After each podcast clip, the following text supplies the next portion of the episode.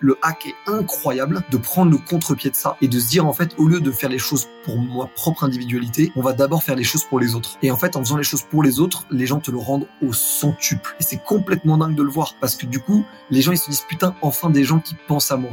Moi, j'étais convaincu que, en gros, les marques allaient devenir des médias. Donc, en gros, que Dior allait devenir un média, que Carrefour allait devenir un média et tout ça. Mais ce que j'ai pas, ce que j'avais mal vu à l'époque, alors que pourtant c'était mon cas, c'est que les médias allaient devenir des marques, en fait. Aujourd'hui, qu'est-ce qui empêche Brut de lancer un Amazon du produit sustainable? Qu'est-ce qui empêche Combini de lancer, euh, je sais pas, un, label ou une salle de concert ou, ou, euh, ou même un Spotify, tu vois?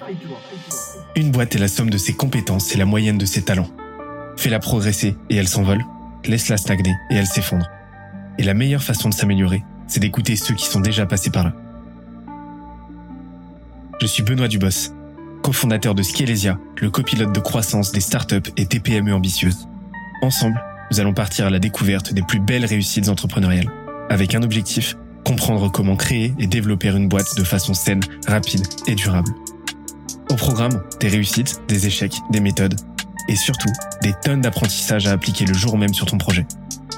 Alors prépare de quoi noter et surtout, attention à la branche.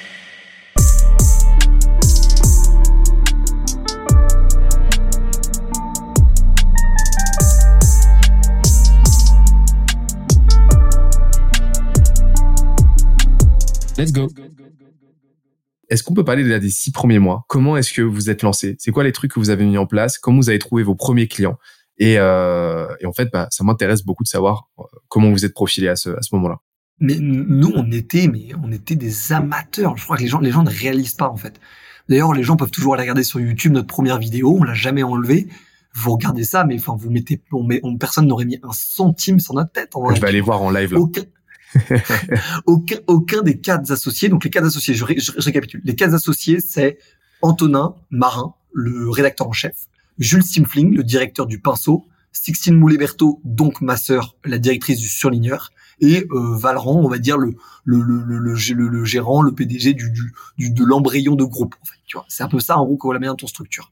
Et en gros, la manière dont on a commencé, c'est vraiment on a commencé juste avec euh, la phrase d'Orelsan si tu veux faire des films, t'as juste besoin d'un truc qui filme. Si tu veux faire des interviews, t'as juste besoin d'un truc qui filme et un micro. Et c'est comme ça que nous on a commencé. Et donc du coup, on a fait des trucs très très peu quali, qui faisaient pas beaucoup de vues. Et en fait, on a eu une chance, un miracle même, j'ai envie de te dire, c'est qu'on a réussi à notre émission la plus connue, c'est le c'est le c'est le ring. Donc c'est un débat entre deux personnes qui sont fondamentalement pas d'accord.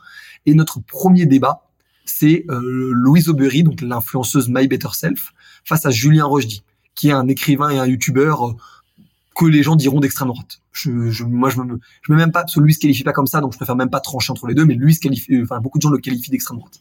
Et donc, du coup, on a fait un débat complètement lunaire, complètement viral. À une époque où même la prod n'était pas prête. C'était même encore nous qui faisions la prod. On n'avait pas d'équipe et tout, tu vois. Et donc, du coup, on a réussi à devenir viral. Et ça, c'est vraiment deux semaines ou trois semaines avant le confinement. Et donc, du coup, miracle absolu, parce que du coup, on a une vidéo qui pète avant le confinement où on pouvait pas tourner, tu vois, on pouvait pas vraiment agir. Donc en fait, on a eu ce truc-là qui nous a permis de structurer une première base d'abonnés, des gens qui étaient en mode OK, je sais pas qui vous êtes, je sais pas trop ce que vous foutez, je sais pas pourquoi vous savez pas tourner, je sais pas pourquoi vous savez pas faire de vidéos. Mais ce que vous avez fait là, j'aime bien, j'aime bien. Exactement. Et t'as des gens, mais même euh, Antoine de Slick, qui est un très bon ami, tu vois, il m'a dit mais les gars, j'étais tombé sur votre vidéo pour le confinement, j'étais en mode mais c'est qui, c'est cinglé, tu vois? Et, je pense que beaucoup de gens ont eu ce, ce, cette vision-là de nous, tu vois, à ce moment-là. Donc du coup cette vidéo est virale. Là euh, confinement oblige, on se on se on se on fait toujours pas d'argent, euh, mais on est toujours en études. Moi je suis toujours à la Sorbonne et Antonin est toujours à Saclay en maths euh, Jules à Sciences Po et Sixtine à W, tu vois. Et, et donc du coup on est toujours en études et là du coup on passe deux mois, trois mois de confinement. on était confinés ensemble avec Antonin et, et un, de mes potes qui s'appelle Edouard. Et, et donc du coup Antonin et moi on a bossé sur la ligne édito du média pendant deux mois. On a tout structuré ça a été les deux mois structurants euh, du, du, du média en fait. Et donc du coup à la sortie de ça, on avait des bons concepts, on avait des bons invités, on avait des bons relais, on a eu pris le temps de travailler avec différents euh, euh influenceurs, différents euh, politiques, différents penseurs, écrivains et tout. Donc en fait, on a prévu en fait la sortie du confinement où là pour le coup on a bombardé. Et après avoir bombardé, on commençait à avoir des bonnes références. On avait eu des Jordan Bardella, des Najat Vallaud-Belkacem, des Bernard Cazeneuve, donc des, des grosses personnalités quand même, en plus de quelques vidéos comme le débat euh, My Better Self dit, assez viraux. Et donc du coup, on avait cette compétence-là de pouvoir ramener des gens et de pouvoir euh, euh, faire des émissions. Et donc, du coup, là, pour le coup, on est allé voir différentes personnes que moi, j'avais rencontrées pendant ma boîte d'événementiel, ma boîte de community management, en leur disant, j'ai lancé un nouveau truc. On est beaucoup plus dans le content maintenant. Et donc, du coup, on peut faire du content pour vous. Et donc, du coup, là, on a bossé avec euh, Image 7, on a bossé avec le Cercle Montesquieu, on a bossé avec les Suifraises, on a bossé avec Artcapif, on a bossé avec des, des, des, boîtes, en gros, on va dire, entre Instit et Startup, tu vois. Entre Startup qui viennent de se lancer et Instit qui a eu un mini deal dont ils n'avaient pas envie de s'occuper, en gros. Donc là, on a coffré un peu de sous en se cassant les dents parce qu'il y a eu deux trois contrats qu'on n'a pas assez bien gérés à mon goût, tu vois. Et, euh, et d'ailleurs, il y a certains contrats pour être pour être très transparent, certains contrats dont on a euh, refusé le, le, le, le, deuxième acte. on avait un, premier raconte et il y avait le deuxième paiement. On a refusé le deuxième paiement en disant on est conscient qu'on n'a pas délivré. Aujourd'hui, on n'a pas de cost, donc en fait, on accepte de prendre la balle à condition que vous acceptez de nous redonner une chance sur un prochain truc. Et, euh, et donc du coup, ça a marché. Et donc ça, c'était pour le coup une très bonne stratégie, d'avoir fait ça d'avoir vraiment créé de la confiance en disant on, sait, on va pas être les mecs qui vont vous euh, charquer pour prendre l'argent alors que on n'a pas délivré un truc qui était à la hauteur. Bref.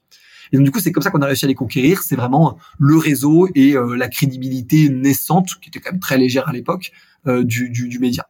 Et c'est globalement, on va dire, un an plus tard, on a gagné un concours YouTube qui en gros s'appelle le YouTube Sustainability Lab, qui était en gros une initiative de YouTube pour lutter contre la désinformation par le fait de financer des médias de réinformation. Et donc du coup, c'était un appel à projet à l'échelle mondiale. Et il y a eu euh, trois personnes sur, je crois, euh, 2000. Il fallait avoir plus de 10 000 abonnés sur YouTube. Sur 2000 participants en France, ou peut-être un peu moins, je crois, euh, 1000 participants en France, il y a eu trois gagnants. Donc le Street Press, Hugo Décrypte et Le Crayon. Et euh, donc du coup, nous, ça nous a permis de vraiment changer de dimension à ce moment-là parce qu'on a passé un deal avec Google en fait, tu vois, parce que ça avait beau être un truc euh, en mode concours et tout, c'était un deal avec Google parce qu'il y avait des reporting, il y avait, enfin, il y avait un peu de taf à faire quand même, tu vois. Et donc du coup, ça, ça nous a structuré. C'est à ce moment-là qu'on a lancé le pinceau. C'est juste que le pinceau, on n'appelait pas ça le pinceau à l'époque, on appelait ça le crayon agence, tu vois. Et donc du coup, sur la crédibilité de ce deal-là et des deals qu'on avait fait avant, on a réussi à se vendre à plein de boîtes différents, vraiment au début en, en, en création de contenu. C'est vraiment ce qu'on faisait le plus. On a fait quelques trucs d'influence qu'on branchait à ça, mais c'était vraiment full création de contenu. On a des cams, on a un savoir-faire. Vous non, on facture en gros. Et c'est comme ça qu'on s'est vraiment euh, lancé euh, en termes de business, tu vois, parce que le média euh, n'a pas rapporté d'argent avant bien, bien, bien longtemps, tu vois. Donc ça, c'était pour le coup aussi un truc dur où tu te dis qu'en fait, tu as 70% des ressources de ta boîte qui sont mobilisées pour un truc qui ne rapporte zéro dollar, tu vois. Ça en bootstrap en plus, mais putain, c'était, c'était, franchement, c'était stressant, tu vois. En vrai, c'était stressant, tu vois. on, en a, on en a un peu chié, tu vois. Et c'est pour ça, tu vois, genre, euh, même si jamais, euh, moi, j'ai vraiment pas la description du type qui, qui, qui, qui vient d'en bas, qui a dû euh, surmonter un nombre incalculable de challenges pour se retrouver là où il est aujourd'hui. Franchement, on, on, a, on a parfois ce sentiment qu'on on, revient, on revient du miracle aussi, tu vois. On revient de l'enfer, tu vois. Il y avait vraiment, euh, il y avait aucune chance que ça marchait. Et en fait, on a dit, on a plié notre destin euh, par le fait de se dire, euh, euh, enfin en fait, réussir ou mourir, tu vois. Tu vois et on s'est un peu foutu dans ce, mood-là. Et après, on a développé la boîte, on a recruté. On a aussi fait l'erreur au début de trop recruter, de trop recruter des petits stagiaires et tout, tu vois. Donc du coup, en fait, ça permettait pas de construire sur la durée. C'était du défocus aussi en management. Enfin, toutes les erreurs que tu fais, tu vois. L'erreur des stagiaires. ouais, bien sûr. Ça, c'est vraiment un truc c'est vraiment un truc. Enfin, les, les, stagiaires, je me suis très tôt posé la question de est-ce qu'on prend des stagiaires ou pas? Et en fait, j'ai choisi euh, que non, on prenait pas pas de stagiaires. Et là, on commence seulement à prendre. Euh, on a pris euh, une alternante là sur un rôle qui est très cadré, etc. Mais en fait, je me suis dit non, moi au début, je, je, veux des seniors. En fait, moi, ce que je recommande à toutes les boîtes qu'on accompagne chez Scalesia, c'est prenez les profils. Il y a deux profils en fait vers lesquels vous devez aller. C'est soit des juniors avec un culture fit de fou, une learning curve de fou, donc vraiment qui, vous savez, ont une capacité d'apprentissage de, de malade mental, euh, ou alors des seniors qui sont déjà très bien câblés, que vous allez payer cher, mais qui vont très vite délivrer, qui vont être très vite opérationnels, parce que à ce stade, vous, avez, vous devez apprendre à manager, vous devez continuer vous à produire, donc vous pouvez pas allouer un temps indéfini au management et au recrutement, donc vous devez être vite, vite euh, opérationnel. Euh, enfin, vous devez, vous devez vite ramp up en fait les gens qui vous rejoignent. Et, et le stagiaire en fait euh, bah, le, c'est votre devoir en fait de recruter, euh, enfin de, de, de, vous occuper, euh, de vous, occuper correctement de votre stagiaire. Et à ce stade, vous en occuperez pas et ça sera juste une unité de production et, et, et, donc vous ne remplissez pas votre rôle en tant que en tant que en tant que en tant que qu'accueillant en fait parce que le stagiaire il est là pour apprendre. Et donc en fait pour moi c'est un c'est vraiment une erreur de, de, de prendre des stagiaires trop tôt et il faut déjà en fait être un minimum structuré et câblé quoi. Je suis complètement d'accord. Aujourd'hui nous on est une, une quinzaine au, crayon euh, toute activité confondue et euh, on a recruté notre première senior là à la rentrée, euh, une meuf top niveau, tu vois. Et tu, tu vois la diff, c'est c'est quand même incroyable. Et après sur les juniors qui ont des learning curves, je suis d'accord, euh, totalement d'accord là-dessus. Euh, le culture fit, t'as raison, est important. Mais moi je dirais même, et ça ça vient d'un de, mes potes, donc euh, Sylvain s'il nous écoute, euh, il, il m'expliquait lui la question aussi de l'asymétrie de, de marché en fait. C'est-à-dire qu'en gros une boîte comme le Crayon, elle recrute pas du tout sur les mêmes critères que la BNP ou ou euh, peu importe, on va dire, ou, ou pour prendre l'exemple des médias, ou Le Monde, ou, ou, ou TF1, tu vois. Et donc du coup, en fait, euh, si jamais t'as pas fait telle ou telle école, peut-être que tu peux euh, être disqualifié dans ces jobs-là. Là où nous, en fait, on s'en fout complètement. Si t'es doué, on n'a rien à foutre en fait des études que t'as fait. Enfin, c'est vraiment, c'est même pas un sujet, quoi, tu vois. Et, euh, et ça, du coup, c'est un de mon pote Sylvain qui m'avait attiré, attiré dessus en disant, essaie de calculer un peu, on va dire, le degré d'asymétrie de marché. Et si le degré d'asymétrie de marché est grand, t'es quasi quoi qu'il arrive en train de faire une bonne affaire. Après, il faut qu'il y ait évidemment le culture fit, tout ce que tu veux, hein, ça reste de l'humain. Mais ça, pour le coup, il disait, c'est déjà un très bon indicateur. Si jamais la personne a l'air d'avoir toutes les autres propositions du monde et surtout dans des boîtes qui te ressemblent pas, ça peut être aussi un indicateur que de toute façon, ça sera pas une, sera pas une bonne affaire à court terme. Ça peut être une bonne affaire à long terme parce que le fit est génial, que la personne est géniale. Mais si tu veux recruter des gens, euh, on va dire pour des, pour des, pour des, pour des prix de marché, on va dire euh, moyens, mais qui sont des cracks, en fait, il faut aller recruter des gens pour qui le prix de marché moyen, c'est déjà au-dessus de ce qu'ils auraient espéré dans une autre boîte, tu vois. Et parce qu'en fait, c'est des gens sur lesquels les gens ne parient pas, alors que pourtant, ils ont absolument tout prouvé pour être bons. Juste, ils l'ont prouvé de manière beaucoup moins conventionnelle. Totalement. Exactement. Et euh, ce, profil-là est très dur à trouver, mais euh, c'est, ça fait partie des profils qui délivrent le plus de valeur. Et euh, mais en fait, si, on regarde bien, moi j'ai, trois choses qui se dessinent là, trois trois valeurs en fait qui qui qui, euh, qui, trois ingrédients en fait de, de, de votre réussite euh, aujourd'hui, là où vous en êtes, c'est euh, bah, déjà de l'audace. Vous avez dit bon, on y va, on y va à fond, on, on, s'en fiche. Ben, une notion presque de culot en fait finalement. Et, et ça, c'est, tu vois, ça paraît très, ça paraît très basique, mais je vois tellement d'entrepreneurs qui n'osent pas, qui, qui, euh, qui n'osent pas, qui n'osent pas sortir, qui n'osent pas activer leur réseau, qui n'osent pas décrocher leur téléphone, alors que c'est une des compétences clé de l'entrepreneur, c'est justement cette audace. C'est ne pas se poser la question, euh, ne pas se poser la question plus de trois secondes de est-ce que je l'appelle, est-ce que lui, est-ce que je l'appelle, est-ce que ce poste je le publie? Non, c'est juste on y va. Ensuite, c'est l'ambition. Vous vouliez faire un truc. Euh, alors, je sais qu'une une ambition, ça évolue, mais euh, je, je, sens que tu as vraiment cette ambition personnelle et cette ambition même collective de faire un truc énorme, de faire un truc bien bien énervé. Donc déjà, vous saviez où vous alliez, vous saviez pas exactement nécessairement où vous alliez, mais vous saviez que vous alliez quelque part de euh, quelque part de, de challengeant quoi. Et dernier truc, c'est la persévérance. Parce que si on regarde, je suis allé voir, je suis allé voir là en, en, parallèle, mais si on regarde, avant que vous ayez une première vidéo qui viralise et qui a viralisé très très fort en, en ordre de grandeur, on est sur du euh, un, euh, un dix millième par rapport aux, à vos vidéos précédentes, euh, bah en fait vous en avez publié, euh, vous avez publié pendant euh, quasiment un an, plusieurs dizaines de vidéos. Alors j'ai pas compté, euh, donc vous avez vraiment persévéré euh, jusqu'à ce que ça commence à prendre en fait. Et, et ça c'est un truc que je vois. Enfin, je, je, à chaque fois que je dis à un entrepreneur, mais donne-toi six mois, donne-toi vraiment six mois à, à mettre des coups d'épée dans l'eau. Il faut que tu sois prêt à ça. Genre, genre, genre 90% des entrepreneurs lâchent au bout d'un mois quoi. Et, euh, et, et, en fait, vous n'avez pas lâché jusqu'au moment où ça a pris. Et ça, c'est, ça paraît très basique, mais ces trois éléments-là, bah, très peu de gens les appliquent correctement, en fait. Je suis complètement d'accord, et je dirais même que les gens sous-estiment deux choses, selon moi. La première chose sur l'audace, c'est euh, bordel de merde. Que vont penser les gens dont vous avez peur d'avoir une mauvaise image? Qu'est-ce que vous allez penser d'eux sur votre lit mort? Pas rien du tout. Vous vous en foutez complètement en fait. Je je comprends pas le sujet par rapport à ça. Tu vois, genre vraiment, genre je ça mais ça peut aider les gens à se débloquer, mais putain, mais sur votre lit mort, vous en aurez rien à foutre de ce qu'a pensé un tel que vous connaissez de loin, de ce que vous vous faites. C'est genre vraiment un non-sujet. Et euh, ça c'est sur l'audace. Et après sur le côté euh, euh, endurance, on va dire, c'est ça un peu que tu décris. Euh, le plus gros problème des gens, euh, selon moi, la principale raison pour laquelle les gens ne réussissent pas, c'est par le fait d'être de, de, trop vite bouger, de trop vite euh, changer quand ça leur plaît pas ou changer quand ça leur va pas. En fait, de pas comprendre que en fait c'est sur un acharnement sur plusieurs mois et moi je préfère même dire sur plusieurs années que tu deviens imbattable. Moi, je j'étais pas bon en médias quand j'ai commencé. Hein Je suis bon aujourd'hui en médias, mais j'étais pas bon quand j'ai commencé. J'étais juste un, un, geek, un nerd de ce truc-là, tu vois. Donc j'avais des bonnes connaissances, mais j'avais des connaissances de spectateurs, pas des connaissances de producteurs. Et c'est pas du tout la même chose. Et aujourd'hui, je suis capable de réussir à te pondre une émission qui va faire des vues nationalement. Et ça, c'est pas et les gens pourront croire que c'est un hasard et tout parce que certaines vidéos marchent, d'autres moins. Mais si beaucoup de gens pensent que c'est quoi la recette aujourd'hui? La recette pour euh, la recette pour surperformer, c'est-à-dire qu'en gros une émission du crayon, elle fait entre euh, entre euh, on va dire entre 300 entre, on va dire, on va dire entre 400 000 vues et 4 millions de vues tout réseau confondu quand elles sont postées. En gros, c'est à peu près ça une une émission moyenne. Et la question que, tu poses, du coup, c'est comment réussir à faire plus de 4 Comment aller vers 10, 15, 20, 30 Aujourd'hui, ça nous est arrivé une dizaine de fois d'aller au-dessus de 5 millions, tout, tout, tout, euh, toute émission confondue. Tu vois. Ça nous est arrivé une dizaine, quinzaine de fois. Et il y a toujours un point commun, c'est euh, c'est un, un mélange, d'ailleurs un paradoxe. C'est un paradoxe entre le côté improbable slash drôle slash indignant d'une position, couplé avec le fait que cette position est quand même défendue de manière pas débile. Tu vois ce que je veux dire?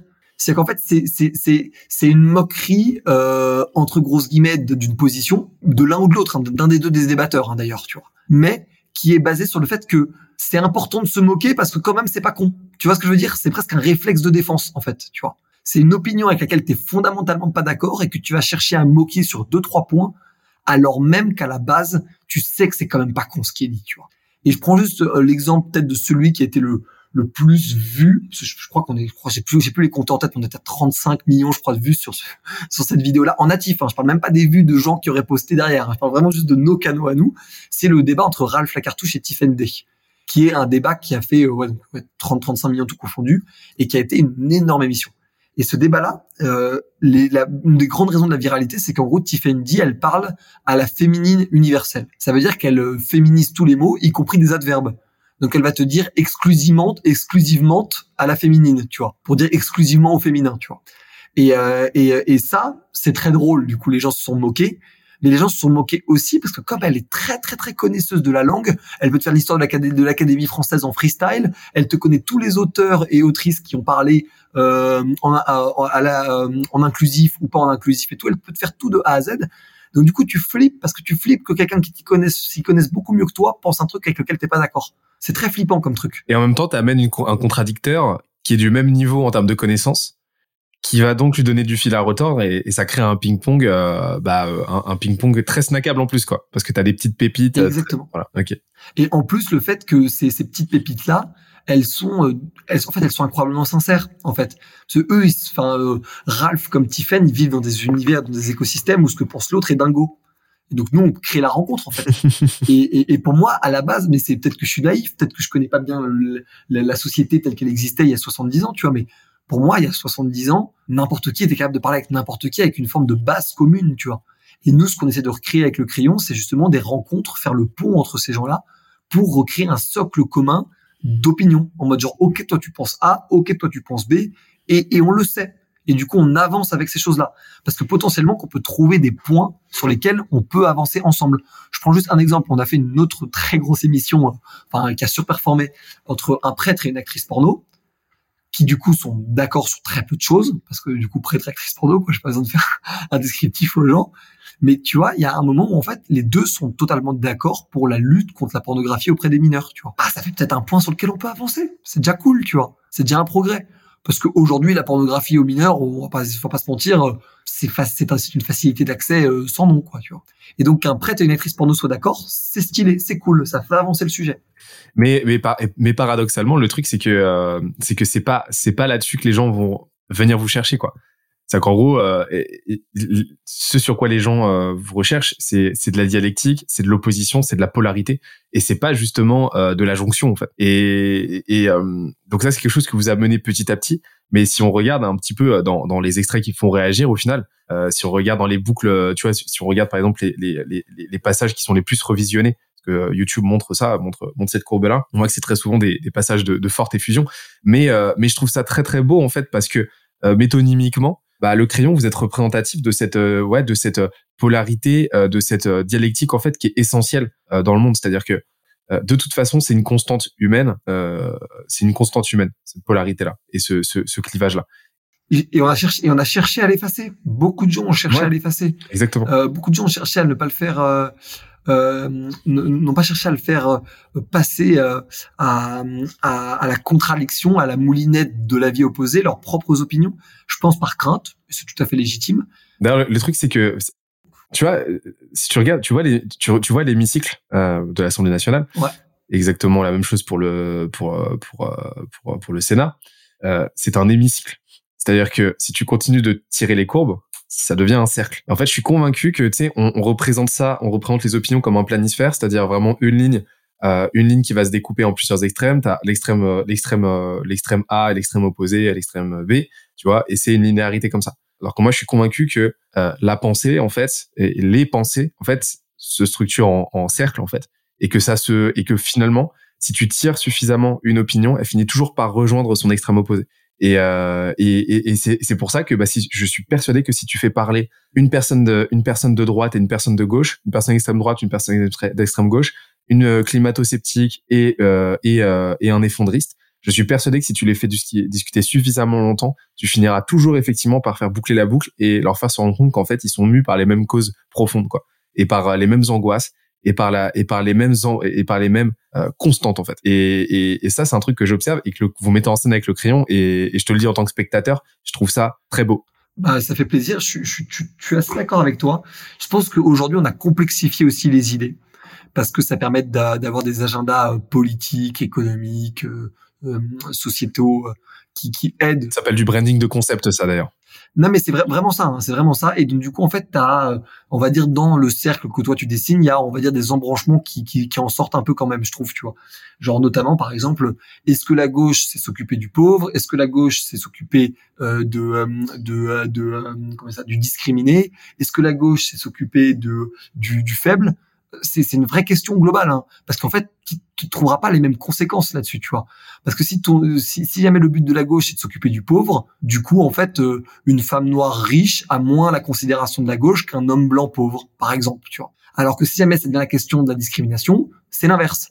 Et donc du coup, c'est important de aussi se rendre compte et que tout le monde se rende compte que même dans le côté gauche-droite, rien n'est linéaire en fait. Rien n'est linéaire du tout. Parce que à l'inverse, tu vas avoir des gens à droite qui vont être pro-patrie comme des gens qui vont être pro-fric. Sauf que tu vas avoir des gens à gauche qui sont plutôt pro-fric, ils sont juste très euh, ouverts sur euh, les systèmes d'oppression et tout ce que tu veux. Et tu vas avoir des gens euh, très pro-patrie qui vont être pro-fric ou anti-fric. Et en fait, c'est et, tout ça est extrêmement complexe. Je pense qu'il y aurait un, MBTI politique à créer pour réussir à créer une cartographie intéressante sur trois ou quatre axes. C'était un projet que j'avais commencé à mener pendant mes études, mais finalement, je n'étais pas du tout allé au bout. Mais j'avais travaillé un peu dessus avec avec un, doctorant de la Sorbonne finalement, après après quatre cinq euh, réunions, finalement, j'avais moi j'étais parti sur autre chose et tout. Euh. mais ça, c'est un truc que euh, d'ailleurs j'embrasse Amaury s'il si, nous écoute. Et mais, mais ça, c'est un truc que un jour, si je me si ça si jamais j'ai trois mois libres, je pense que je me poserai je me poserai je poserai mon cul sur une chaise pour bosser là-dessus. J'interromps l'échange 30 petites secondes pour te dire de ne pas oublier de nous ajouter une petite note des familles sur Apple Podcast ou sur la plateforme de ton choix. Tu connais la chanson, ça nous aide très fort à faire connaître euh, le podcast au plus de monde possible. Allez, on reprend.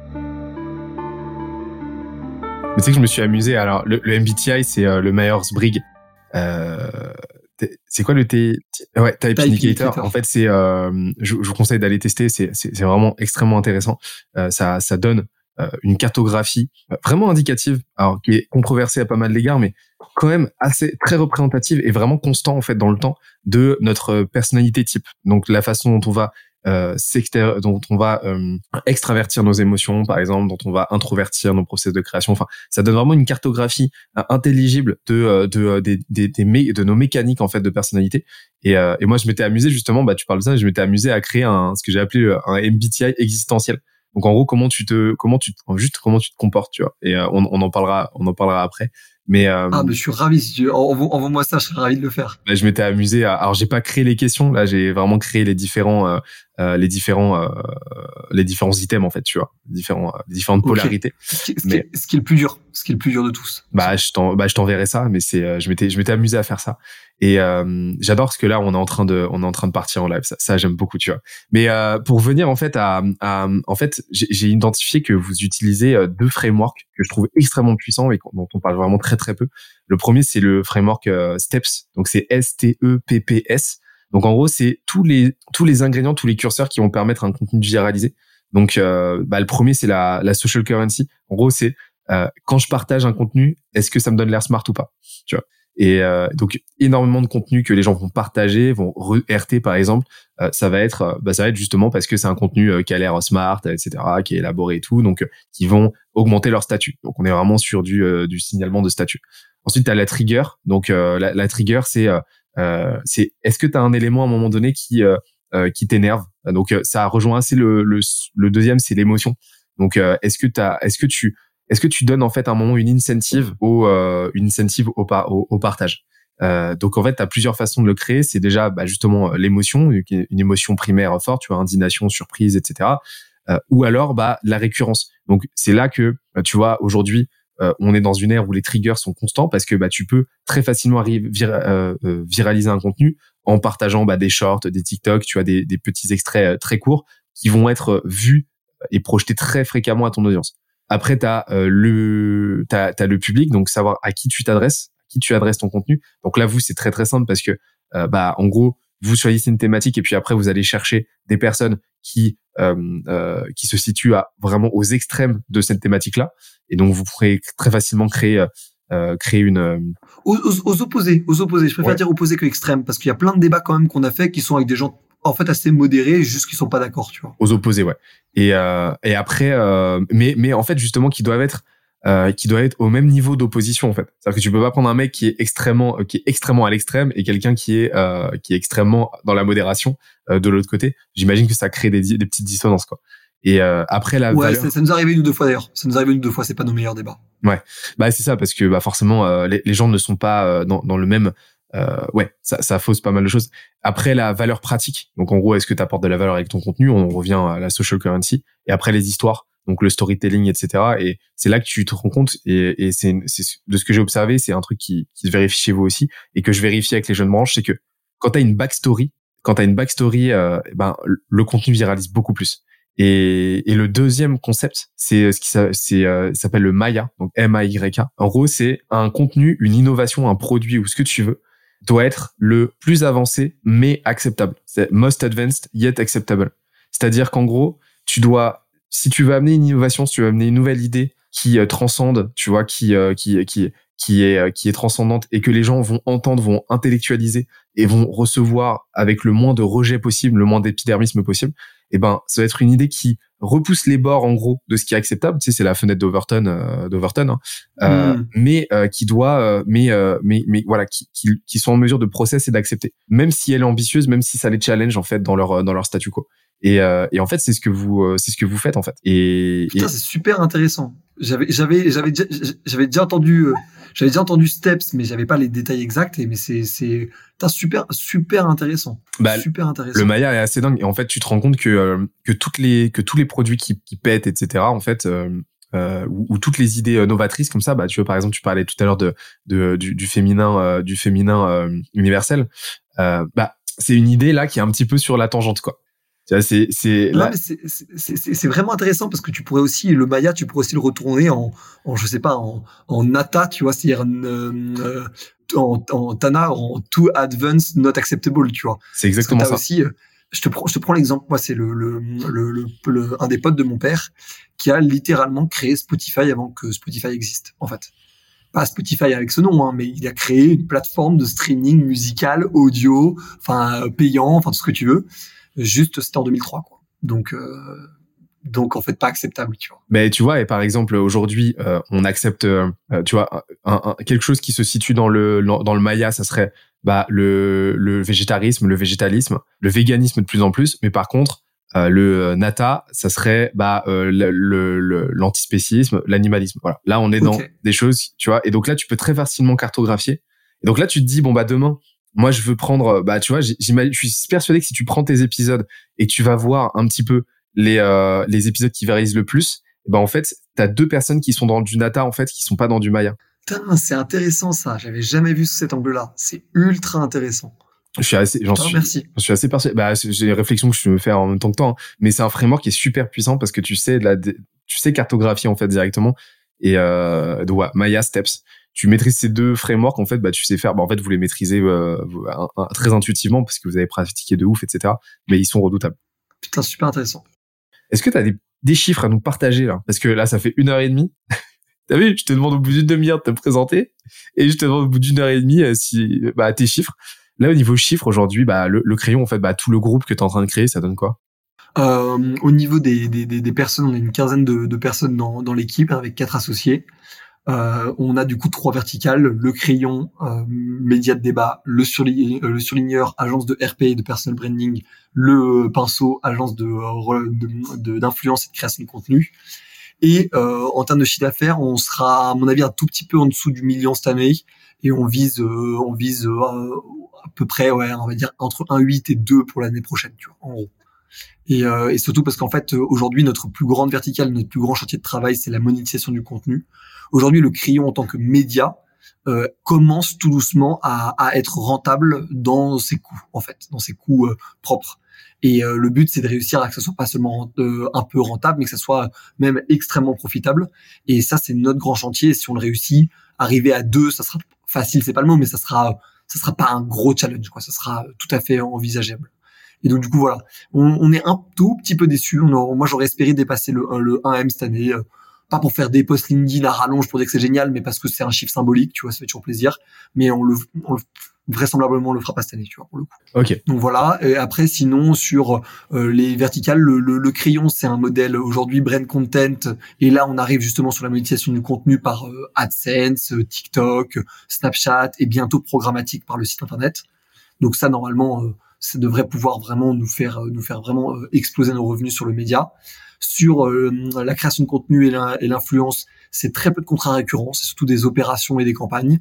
Et sur le surligneur, ce n'est quasiment que du MRR ou du MRR, on va dire, enfin, ou du de l'ARR mais mensualisé, tu vois. en gros.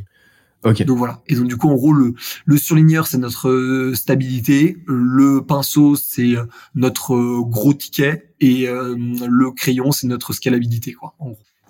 Et, et oui, et niveau abonnés, parce que du coup, on serait qu'on reste un média. Aujourd'hui, le crayon, en comptant les fondateurs, c'est 650 000 abonnés sur les réseaux sociaux, c'est 5 millions de spectateurs uniques. On sera probablement à, quasiment au double d'ici six mois. Et c'est entre euh, 30 et 60 millions de vues euh, par mois euh, sur tous les réseaux sociaux. Euh, en gros, nous, l'objectif, il est extrêmement clair sur le média, c'est de faire partie de la ligue des euh, brutes, Combini, euh, Hugo Décrypte. Voilà, je sais pas si on a vraiment d'autres qui sont à, ce niveau-là. Voilà, notre but, c'est de faire partie de ces, de, de ce niveau-là de, de, de, médias et de notoriété et d'importance, tu vois. Et, euh, et on s'arrêtera pas tant qu'on sera pas à ce niveau-là. Et après, derrière, euh, qui est moi une métrique que qui intéresse un peu moins les gens, mais que moi, moi m'intéresse, euh, on a eu euh, pour l'instant aucune personne euh, clé de l'équipe qui, qui est partie. Et donc du coup en fait il y a une rétention euh, euh, employée on va dire qui est excellente. Et ça pour le coup moi c'est peut-être la métrique qui m'intéresse le plus. Parce qu'on a pris beaucoup de gens qui étaient très jeunes qui avaient pas énormément de compétences. Et quand tu vois les learning curves de ces gens-là c'est complètement dingo quoi. enfin c'est la, la manager générale du crayon qui s'appelle Manon euh, je lui mets un petit un petit SO euh, s'il écoute ça. Euh, bah en fait euh, elle a comme elle, elle a fait des études de langue puis à la base on l'a prise pour faire un peu des, des- du contenu des vidéos et tout mais enfin ça a pas vraiment trop pris et tout tu vois c'était un, un side project du crayon qu'on a abandonné et en fait bah elle a monté en compétence aujourd'hui elle gère la RH elle gère elle gère le développement des nouvelles des nouvelles verticales euh, elle gère la finance euh, elle gère certains clients enfin tu vois alors que là euh, c'est une 2001 tu vois Ah ouais. donc c'est et ça pour le coup c'est moi mon, mon- ma métrique principale c'est est-ce que euh, une Manon mais il y en a d'autres hein, dans l'équipe hein, euh, Enzo Mathilde euh, Lamia Hortense euh, je vais pas tous les citer mais tu vois c'est moi mon but principal c'est de faire en sorte que ces gens-là restent. C'est moi c'est mon truc number one tu vois parce que bah, et simplement parce que comme on monte une boîte qui est quand même assez originale je le dis pas euh, j'en fais pas une prétention hein, mais on monte une boîte qui ressemble pas à beaucoup d'autres boîtes si jamais on réussit à être avec ces gens-là ça c'est le côté plus business si on réussit à garder ces gens-là ces gens-là, leur, leur, leur productivité, leurs compétences et ce qu'ils apporteront à la boîte sera mais dix fois supérieur à ce que n'importe qui d'excellent arriverait à l'apporter en débarquant au bout de six mois. tu vois. J'espère que l'épisode t'a plu autant que ça nous a plu de l'enregistrer et de le produire. Si c'est le cas, oublie pas de nous laisser une petite note et euh, de le faire tourner autour de toi. Ça nous aide énormément à faire connaître le podcast, à nous faire connaître et à prêcher la bonne parole d'une croissance saine, durable et rapide. En attendant le prochain épisode, on se donne rendez-vous sur scalesia.co, s c a l e z i a.co où tu découvriras des cours, des vidéos et des lives en libre accès pour t'aider à faire décoller ta boîte comme jamais. C'est notre promesse, c'est ça qu'on aime faire et on va continuer de le faire. On se dit à très vite. Bye bye.